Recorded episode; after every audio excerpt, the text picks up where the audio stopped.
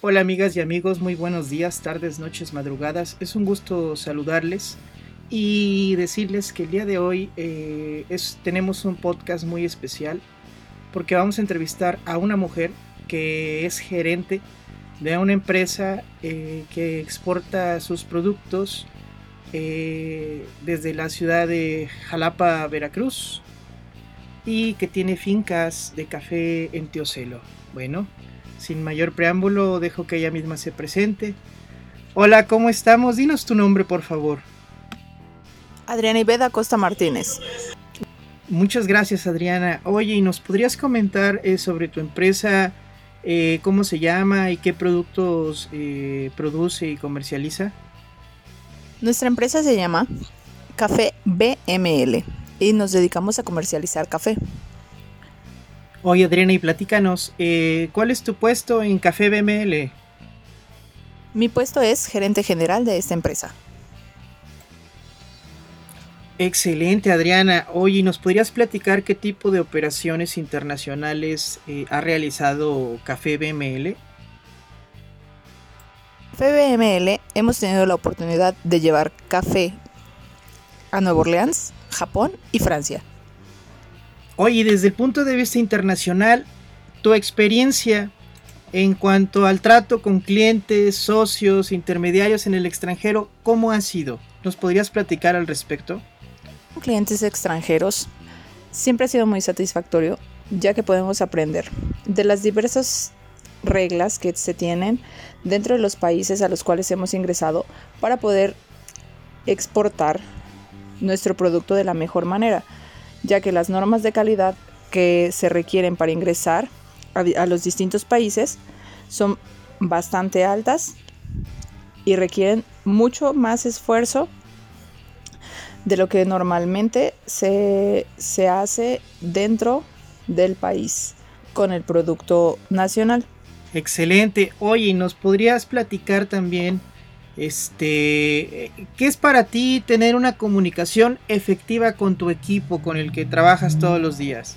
Dentro de una empresa como la nuestra, la comunicación debe ser efectiva siempre, ya que desde el campo hasta la mesa del consumidor, si la comunicación llegase a romperse, se vería afectado nuestro producto en sabor, olor, color, presentación, comercialización, por eso es importante siempre mantener la comunicación al 100 dentro de nuestra empresa con todos nuestros empleados y nuestros colaboradores, ya que somos una cadena muy grande de personas.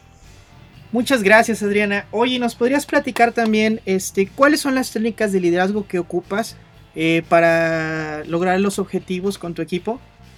Como liderazgo podemos emplear las técnicas de comunicación, escuchar a nuestros colaboradores, saber si están bien como personas, para poder trabajar todos en un equipo conjunto, que podamos siempre ofrecer el mejor producto hasta la mesa de nuestro consumidor.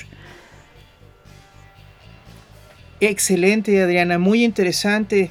Oye, y, y en BML Café eh, ¿Con qué tipos de problemas te has encontrado en tu experiencia como gerente y cómo los has resuelto? La situación de problemas dentro de nuestra empresa ha sido muy variada, ya que estamos desde el campo hasta la mesa.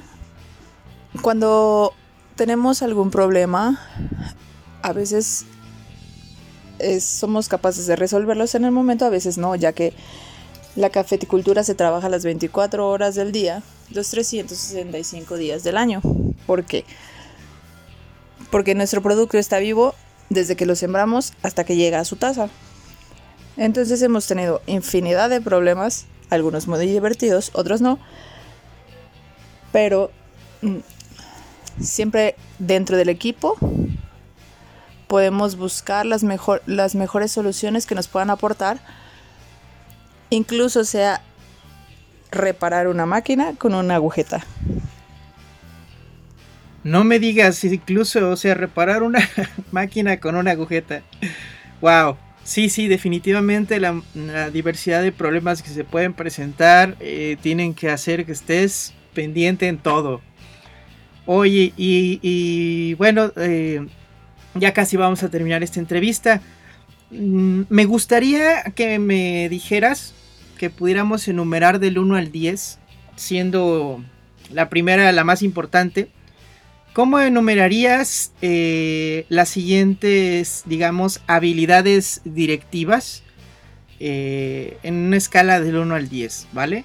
Va, entonces te las digo, serían comunicación, solución de problemas técnicos, definición de metas y visión, autocontrol, eh, liderazgo, autoconocimiento, manejo de conflictos interpersonales, toma de decisiones, delegación de funciones y formación de equipos.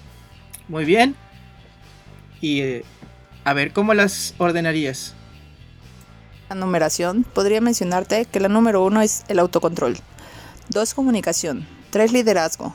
4. Autoconocimiento. 5. Toma de decisiones. 6. Formación de equipos. 7. Delegación de funciones. 8. Definición de metas y visión.